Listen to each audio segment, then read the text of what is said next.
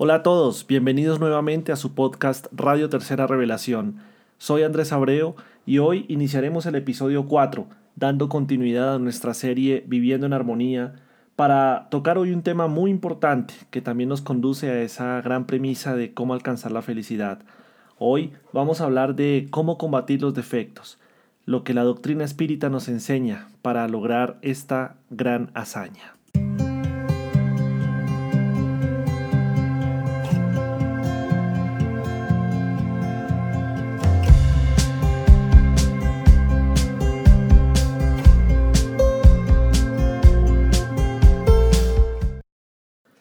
En el episodio pasado, el episodio 3, hablábamos de una premisa también muy importante, que es el conocimiento de sí mismo. Y esta es la antesala para el tema que vamos a tratar hoy, porque debemos nosotros tener claras cuáles son nuestras oportunidades y cuáles son nuestros retos en términos de comportamientos para poder identificar en dónde es que debemos mejorar.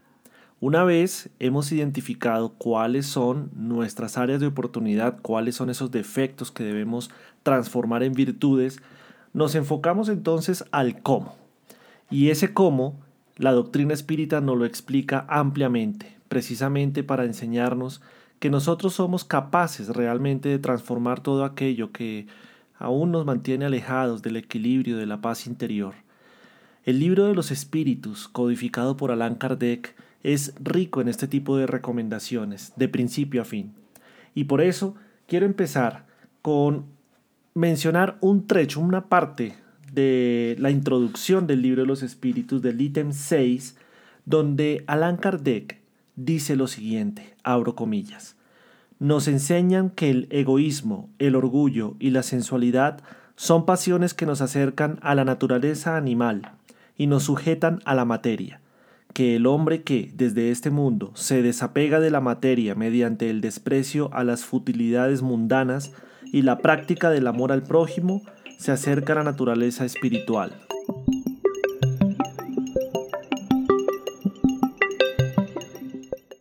En este consejo que nos da Allan Kardec, nos están afirmando categóricamente cuáles son los principales defectos a los que nosotros debemos dirigir nuestra atención para combatirlos. Y en su orden los menciona de esta forma. El egoísmo, el orgullo y la sensualidad. Fíjense que él dice que son pasiones que nos acercan a la naturaleza animal y nos sujetan a la materia. Mientras nosotros permanezcamos practicando este tipo de defectos o dejándonos llevar o que nuestros comportamientos estén enmarcados dentro de estos defectos, pues más estaremos apegados a, ese, a, esa materia eh, o a ese mundo material en el que nos encontramos. Pero luego, Kardec muy sabiamente nos da cuál es la solución o cuál es la perspectiva de solución para lograr desapegarnos de esa materia y por lo tanto disminuir la intensidad de esos defectos en nuestros comportamientos. Y dice, se desapega de la materia mediante el desprecio a las futilidades mundanas, primero, desprecio a las futilidades mundanas, es decir, todo aquello que no agrega valor dentro del mundo material, dentro de la vida material. Y nos referimos a valor espiritual, aquello que no agrega valor al espíritu como, como tal. Y eh, adicionalmente dice la práctica del amor al prójimo, la caridad, que más adelante eh, el libro los espíritus también nos aclara cuál es ese concepto de caridad. Esto acerca al ser a la naturaleza espiritual. Entonces ahí tenemos ya una premisa de la cual podemos partir en términos de cuáles son los principales defectos que estamos llamados a combatir, pero también cuáles son las principales o la principal virtud a la que debemos dirigirnos en términos de conquista.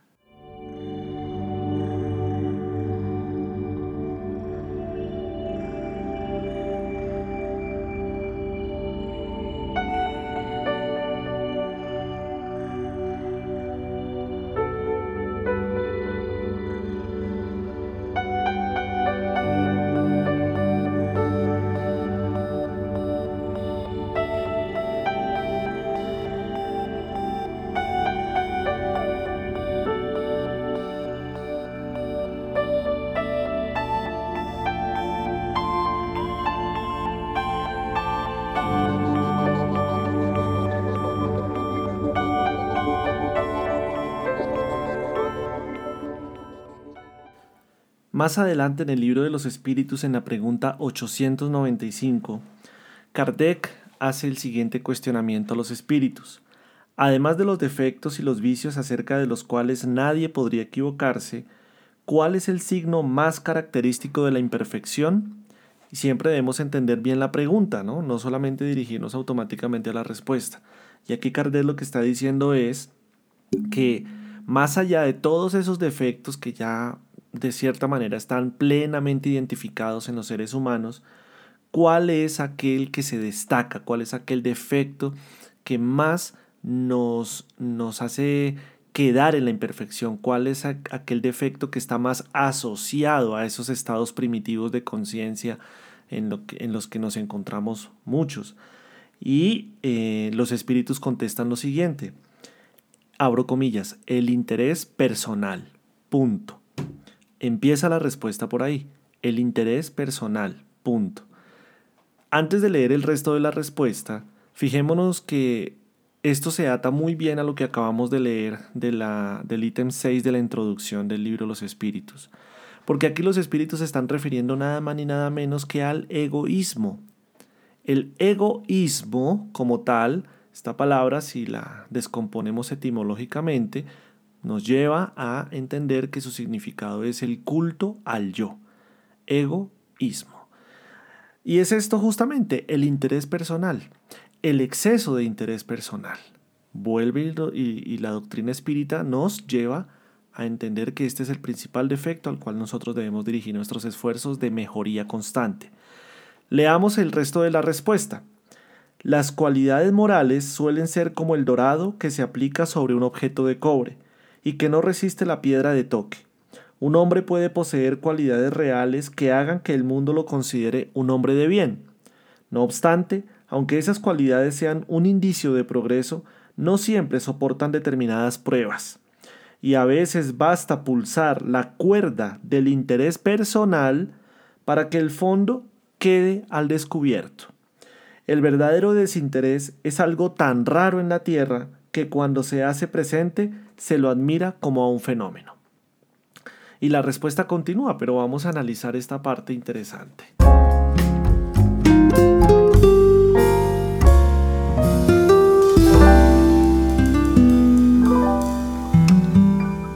Cuando nosotros empezamos la conquista de las virtudes, cuando empezamos a disminuir la intensidad de los defectos en nuestros comportamientos, pues evidentemente se empieza a notar en nuestro día a día esas virtudes que estamos empezando a conquistar.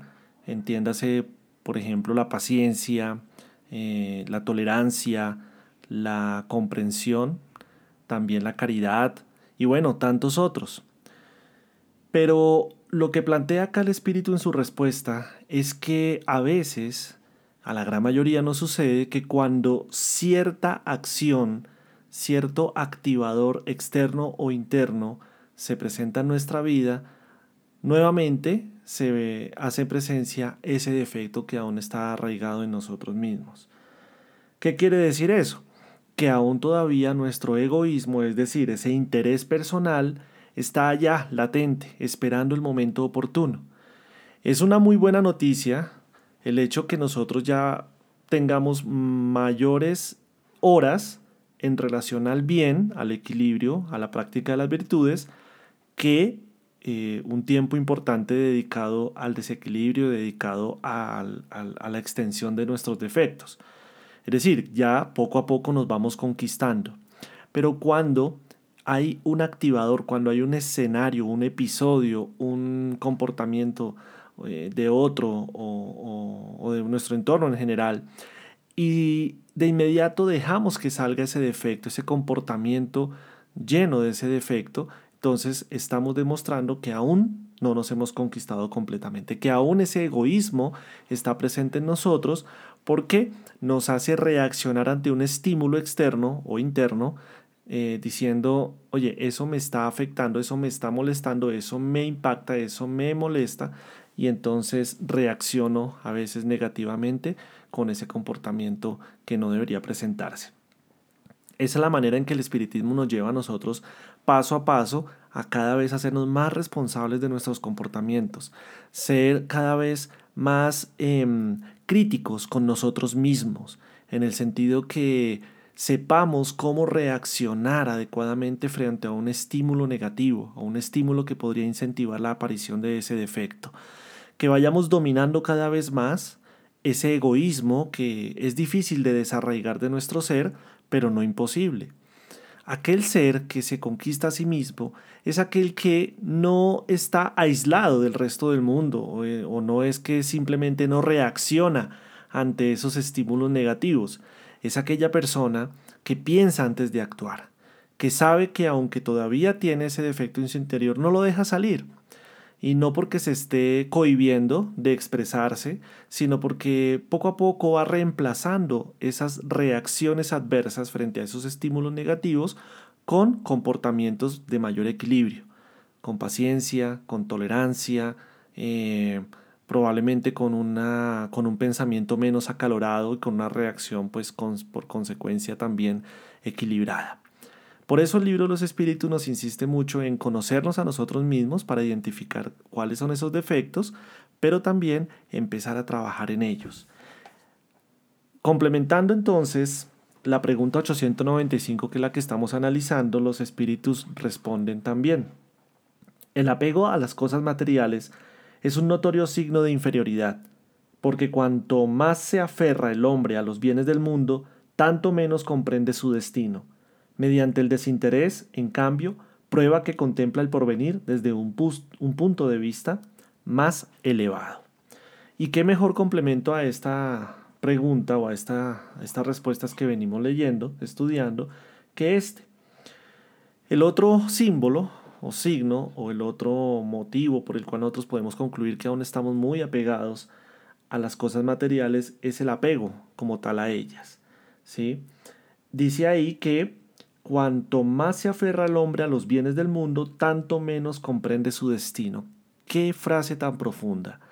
Porque nos lleva nuevamente el espiritismo, como una pedagogía del alma, a entender y a comprender que en la medida que nosotros comprendamos, o mejor, estudiemos e interioricemos las leyes que rigen la vida, las leyes que rigen eh, a los espíritus dentro de los cuales estamos nosotros, obviamente, las leyes que rigen el universo, pues vamos quitándole un poco eh, la importancia a lo material, a los bienes, a las cosas materiales. Porque ya nos vamos proyectando hacia, hacia una vida enteramente espiritual, que es la que debemos vivir. Cuando nuestra mente ya empieza a surcar los terrenos de la espiritualidad, de la trascendencia del ser, pues entonces le resta importancia a lo material. Fíjense que la, por eso decían, eh, entre otros, Camilo Flammarion y otros tantos estudiosos del espiritismo, que el espiritismo vino a matar al, al, materialismo. Es un poco fuerte la palabra, pero pues realmente debemos comprenderla en su, en su correcta acepción. Y es que el espiritismo no es que venga a decirnos a nosotros tienes que transformarte y ya. Eh, tienes que conquistar la, pulcritud espiritual y ya, tienes que llegar a un estado superior de conciencia y ya, sino que nos propone las herramientas y nos, da a entender que el camino no es tan corto como quisiéramos, pero se puede caminar. ¿sí? Esa es otra de las cosas hermosas del espiritismo para nuestras vidas. Nos dice, comprende mejor tu destino, y eso automáticamente, de una forma como por una inercia natural, te va a llevar a desapegarte de lo material.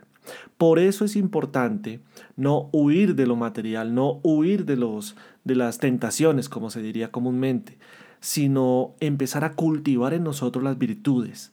Es la manera natural en que nos vamos a proteger y nos vamos a desligar de esas vivencias materiales todavía eh, eh, imperfectas y por supuesto llenas todavía de defectos. Ese es el camino que nos propone en este caso la doctrina espírita.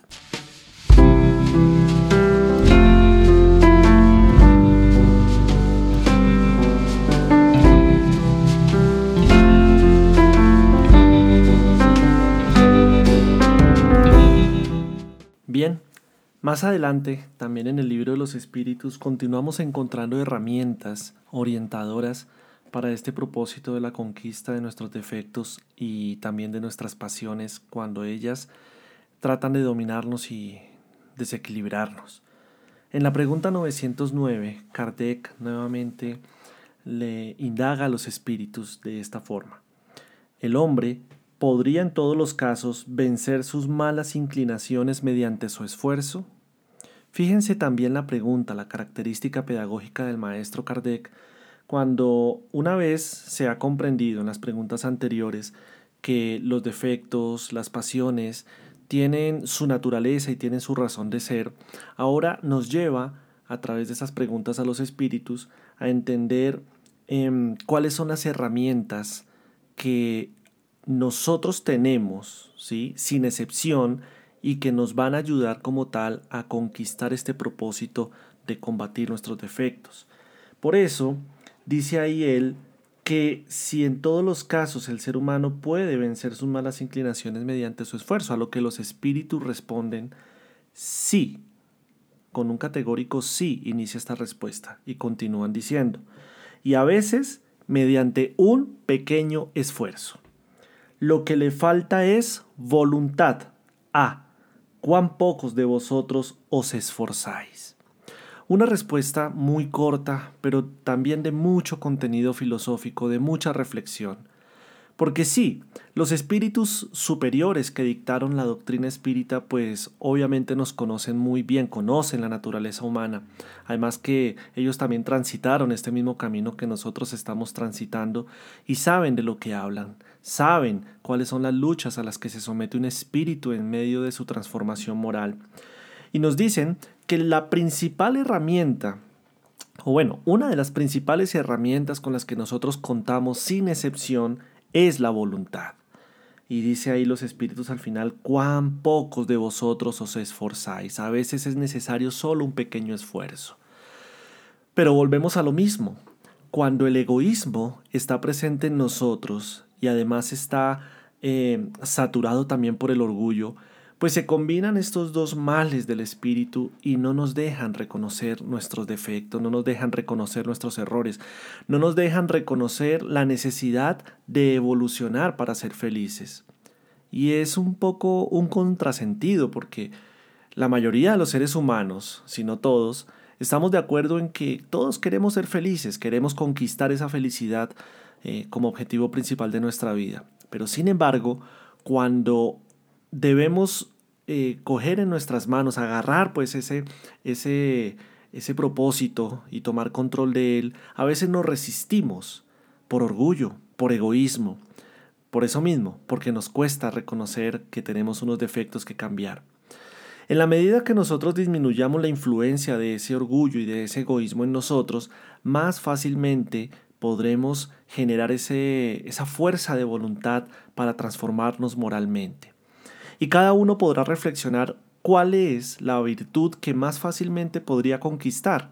Por eso dicen los espíritus, lo que falta es voluntad, lo que falta es un pequeño esfuerzo. Probablemente la paciencia, insisto, la tolerancia, la mansedumbre y todas aquellas virtudes que realmente no cuestan mucho, si no estamos nosotros inmersos o de alguna manera afectados por el orgullo y por el egoísmo si fácilmente podemos reconocer que nos equivocamos, si fácilmente podemos dar ese paso desde la sombra hacia la luz. Eso es un pequeño esfuerzo, una pequeña voluntad, que luego tendremos que consolidar a través de la, del ejercicio periódico de esa virtud que estamos empezando a conquistar. La paciencia, repito como ejemplo en este, en este episodio, pero pues son muchas más virtudes, em, puesta en práctica a diario, de forma cotidiana, eh, eh, eh, cada vez que tenemos un reto, cada vez que se nos presenta un episodio externo o interno que nos lleva hacia lo contrario, hacia la impaciencia, hacia la, la intranquilidad. Y si nosotros empezamos a modular la reacción, a ser consciente nuestra reacción y a entender que debemos reaccionar frente a un episodio, a un estímulo con paciencia, y así lo hacemos cada vez, cada vez, cada vez, cuando nos damos cuenta, ya hemos sido o hemos avanzado un camino importante en interiorizar y en consolidar en nosotros esa virtud en particular. Al principio cuesta como todo, al principio Puede, puede que se presenten momentos en donde eh, la paciencia no la podemos eh, utilizar tan fácilmente, nos gana la impaciencia, nos gana eh, ese orgullo, ese egoísmo, pero luego volvemos a tomar control. Y así hasta que estabilizamos ese, ese circuito entre picos y valles para lograr buscar ese equilibrio. Y ese mismo ejercicio es con todas las demás virtudes. Pero ¿qué se necesita para empezar? Lo dicen acá los espíritus, un pequeño esfuerzo. En la pregunta 910, y nuevamente el maestro Kardec nos lleva por ese camino de cuáles son los recursos de los que nosotros eh, podemos echar mano, de los cuales nosotros tenemos ahí en nuestro alcance para lograr ese objetivo. Pregunta entonces el maestro Kardec a los espíritus, ¿el hombre puede encontrar en los espíritus una asistencia eficaz para superar sus pasiones? Entonces ya nos está presentando la posibilidad de un recurso externo a nosotros para lograr esa, esa misión. Responden los espíritus lo siguiente, abro comillas. Sí, si ruega a Dios y a su genio bueno con sinceridad, por cierto que los espíritus buenos acudirán en su ayuda, pues tal es su misión. Nuevamente la doctrina espírita nos da ese recurso de la esperanza, de entender que no estamos solos en estos procesos y sobre todo en los momentos en donde tenemos las mayores dificultades, los momentos en donde nos encontramos ya a punto de tirar la toalla, de desfallecer. Kardec y los espíritus nos dan esta pregunta 910 que en realidad nos debe generar mucha seguridad, mucha confianza y mucha esperanza que no estamos solos en este proceso. Y ahí están los espíritus, los espíritus guías, los espíritus protectores. Solo falta que nosotros tengamos esa fuerza de voluntad y además que tengamos la humildad suficiente para pedir ese socorro, para pedir esa ayuda, para pedir la fortaleza, para pedir eh, la perseverancia. Es decir, todos esos estímulos que provienen de un alma buena, como nuestros guías y protectores, para que no claudiquemos de nuestros esfuerzos y por supuesto que ellos estarán ahí.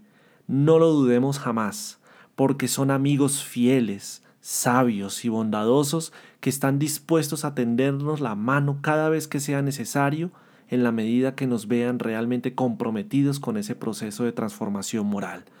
Entonces, vamos con dos recursos hasta este momento que nos plantea el espiritismo.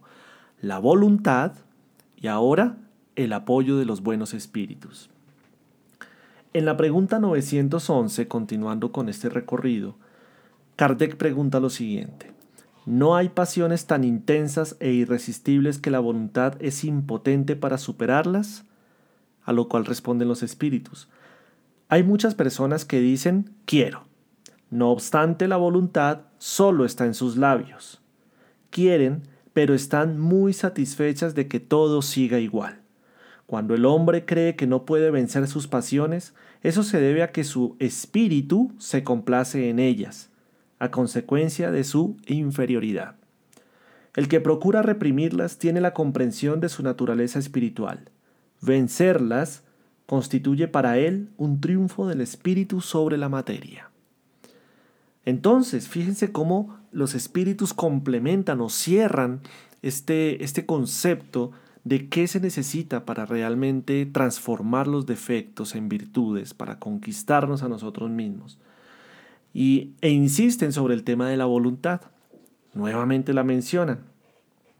Y todavía son muy específicos, aclarando que hay quienes tienen la intención de transformarse, pero esa intención o esa voluntad solamente está en los labios. Es decir, como lo dice aquí la respuesta, que esas personas en el fondo no quieren cambiar. En el fondo se sienten satisfechas de cómo son y de lo que están viviendo, así estén sufriendo, así haya momentos en los cuales se sientan realmente afectados.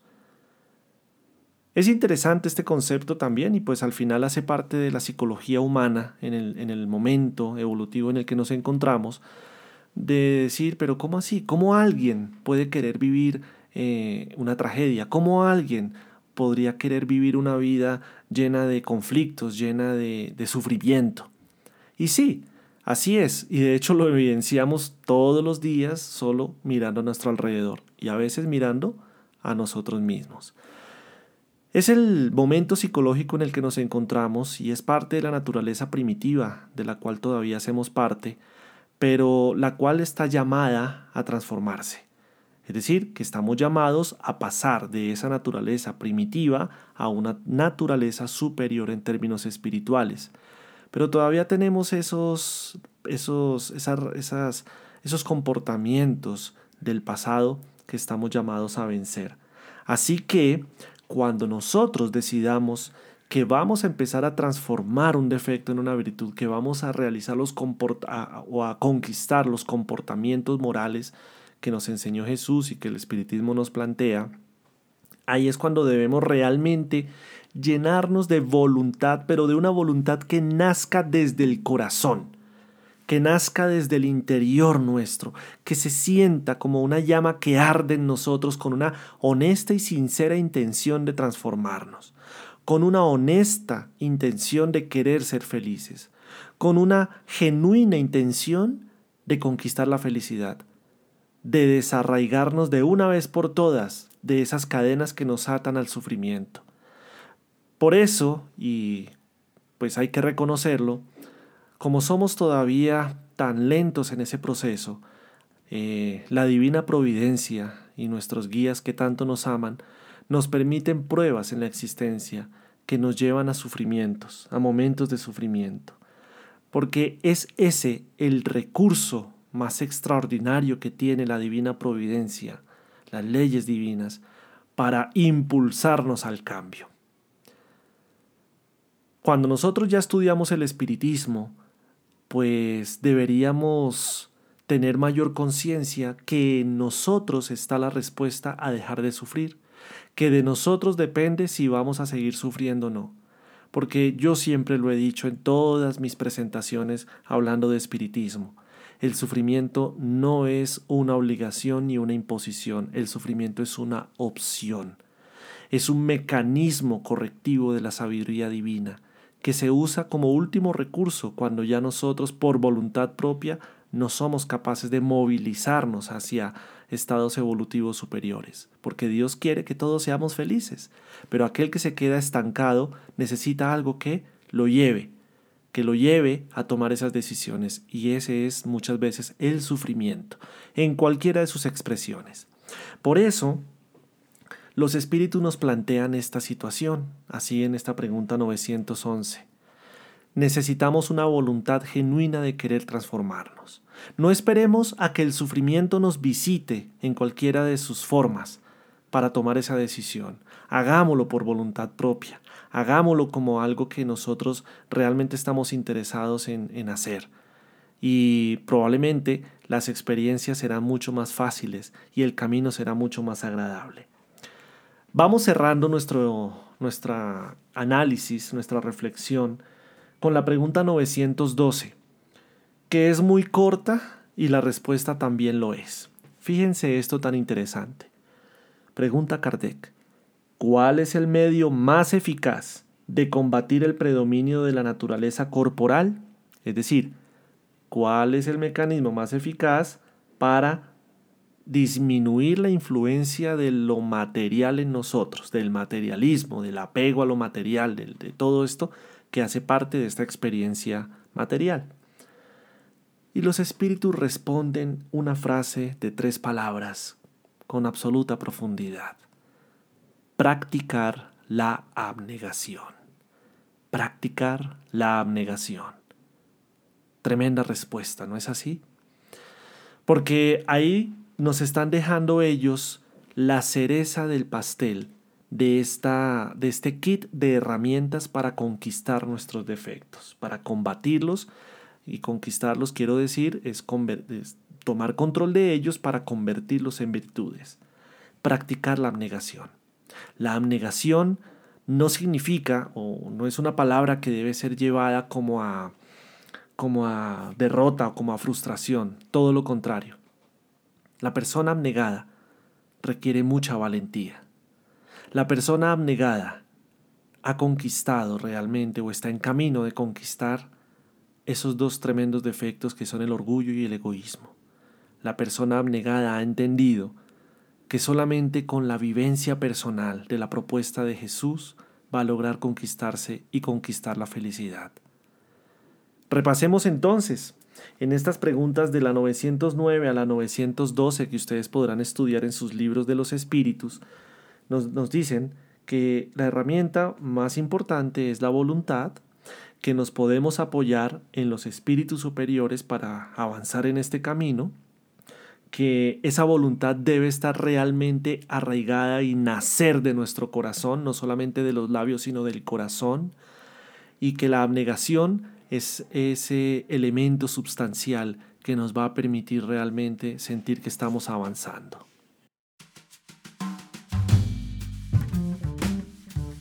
Bien, hasta aquí tenemos mucho que reflexionar, ¿no es así? Tenemos un trabajo y una propuesta interesante que nos hace el espiritismo. Vale la pena vivir la vida. Vale la pena porque Dios ha sido tan generoso con nosotros que nos ha dado una existencia que desde el punto de vista del tiempo material, de nuestra percepción de tiempo, como hoy día lo concebimos, es una existencia larga, para que tengamos justamente el suficiente tiempo para poner en práctica todo esto que nos están enseñando, el conocimiento de nosotros mismos y la transformación moral. Dicen algunos que la mejor manera o uno de los principales recursos que tenemos para vencer a un enemigo es conocerlo en detalle, conocerlo profundamente. En este caso quiero hacer referencia al orgullo, porque el espiritismo a lo largo de la codificación nos insiste que es el principal defecto sobre el cual debemos enfocar nuestra atención para nuestro proceso de transformación moral, el orgullo. Por eso, vamos a dedicarnos en el siguiente episodio a un análisis profundo de lo que significa el orgullo, de lo que es el orgullo en nosotros. Y el espiritismo realmente nos aporta mucha información al respecto. Vamos entonces a entenderlo, por qué surge, de dónde surge y cuáles son las mejores eh, rutas para combatirlo. Y no es verlo como un enemigo. Utilicé ese término solamente para poner un contexto.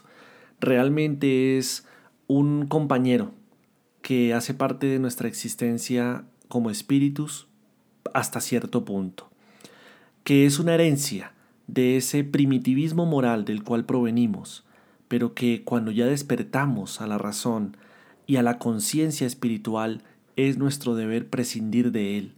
Agradecerle también por las enseñanzas que nos dejó, muchas veces amargas, pero que al final fueron el sustrato para poder dar el siguiente paso hacia la plenitud espiritual, hacia la iluminación.